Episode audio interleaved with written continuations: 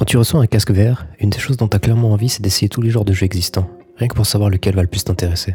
Personnellement, j'adore essayer une multitude de jeux, parce que je suis curieux de savoir comment un genre ou une expérience peut être portée dans ce médium et surtout quel en sera le résultat. Je pense pas être la seule personne avec cet état d'esprit. Du coup, il y a forcément un moment où l'on vient à se pencher sur les jeux de course en réalité virtuelle. On lance donc un Dirt Rally ou un Project Cars, et on se rend vite compte que le résultat n'est pas à la hauteur de nos espérances. C'est comme s'il manquait quelque chose pour que l'immersion fonctionne. Non, ce n'est pas un copilote indien, mais un volant qui fait défaut. Si on est un fan de jeux de course, on a sûrement déjà cet objet chez soi. Mais pour quelqu'un qui veut simplement découvrir le genre, on va être déçu. La solution proposée par les devs est d'utiliser une manette de jeu Xbox. Mais on se retrouve malheureusement confronté à un manque de réalisme dû à un décalage entre ce que l'on voit et ce que l'on fait. Des jeux ont essayé de parer cela en utilisant les manettes VR comme nos mains que l'on poserait sur un volant. Je pense notamment à Deslab qui propose de tourner le volant d'une main pendant que l'autre sert à tirer, ou à Touring Karts où l'on tient le volant mais on contrôle notre direction grâce au joystick. C'est un peu mieux que la manette Xbox, mais on sent bien qu'un volant serait plus adapté et qu'elle est la vraie solution à une expérience immersive. Je trouve cependant cette solution contre-productive par rapport à ce que veut devenir la VR. On souhaite en effet se diriger vers des kits qui soient ergonomiques, transportables, sans fil, etc. Ce qui fait que l'ajout d'un volant, c'est faire un pas en arrière. Donc finalement, ce qu'il faudrait, et ce qui serait génial, ce serait de pouvoir utiliser notre kit VR pour un jeu de course dans lequel il serait vraiment adapté. Salut, c'est Isocel et aujourd'hui, on va parler de V-Racer Overbike.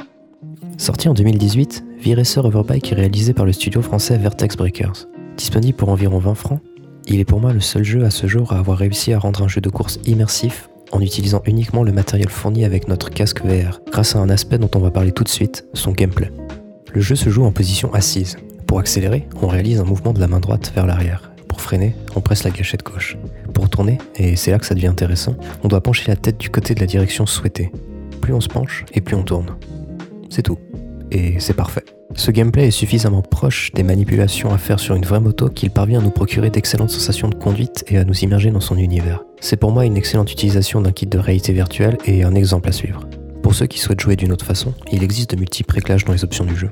On peut par exemple utiliser une gâchette pour accélérer au lieu d'un mouvement de poignet, jouer entièrement à la manette Xbox, ou encore gérer le niveau d'inclinaison de la moto virtuelle dans nos virages pour plus ou moins de sensations ou de vomi dans ta pièce si t'as le cœur fragile.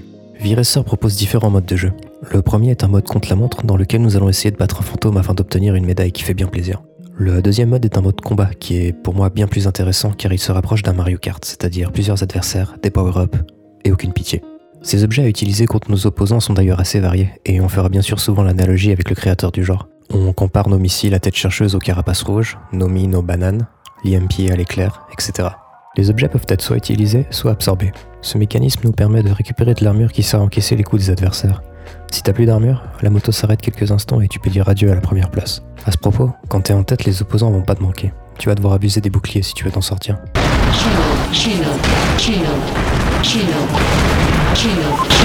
Eraser s'est également vu doté d'un mode multijoueur, tout bonnement jouissif mais qui est pourvu d'un défaut assez persistant dans les jeux VR en ligne. Le manque de joueurs. Il va falloir passer par le Discord officiel et s'organiser si vous souhaitez défier d'autres joueurs. Sinon, t'as le mode freeride qui est une course personnalisable sans médaille à la clé. Je recommande fortement le mode combat avec 9 adversaires qui est certainement le mode le plus dynamique offert par le jeu. Il existe également un système de défi hebdomadaire qui est une épreuve de contre-la-montre sur un des 30 circuits du jeu. J'ai eu beaucoup de plaisir à pratiquer ces défis, surtout qu'un bon temps vous permettra d'afficher fièrement votre pseudo dans le leaderboard. Graphiquement, le jeu est très beau. Je dirais même que ça claque. Moi, je me plais quand ça claque comme ça. Les environnements varient entre la science-fiction avec des circuits rappelant la série des Wipeout, tandis que d'autres cherchent à se rapprocher du réalisme en émulant des circuits existants sur la planète bleue. Les motos sont bien modélisées, les effets des power-ups sont réussis, et le tout en offrant de très bonnes performances sans avoir besoin d'une machine de guerre en guise de PC. Soniquement, on est dans quelque chose de tout à fait standard, rien d'exceptionnel. Le son des motos est correct, tout comme les musiques.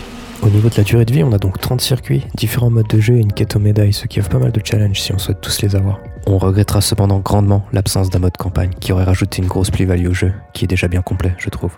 Niveau goodies, il y a désormais un éditeur de véhicules extrêmement complet permettant de customiser sa moto afin de se la péter un coup sur le circuit et dans le même genre, un mode photo activable en tout temps permettant de faire de belles photos promotionnelles pour ce petit bijou. V-Racer Overbike est ainsi le meilleur jeu de simulation de moto disponible à ce jour, mais sans doute aussi le meilleur jeu de course sorti en VR. Il est également toujours en phase de développement et plusieurs nouvelles features déjà annoncées vont arriver. Des circuits au thème néon, pour un effet tronc, sont prévus. Un portage Quest est en discussion, mais je pense qu'il y a beaucoup d'efforts à faire pour en arriver là, au vu de la qualité graphique du jeu. Un mode campagne est également en cours de développement.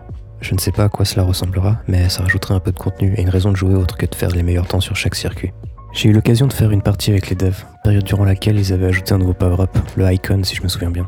Il permettait de lancer 5 missiles dirigés par le regard, et on pouvait même tirer derrière soi. J'espère que cela signifie que d'autres power-up vont voir le jour. Je vais mettre le lien du jeu dans la description. Je vous conseille d'aller y faire un tour parce que ça vaut vraiment le coup. Et merci d'avoir regardé cette vidéo. D'autres reviews du même genre vont arriver sur les dernières trouvailles que je fais en réalité virtuelle. Allez, salut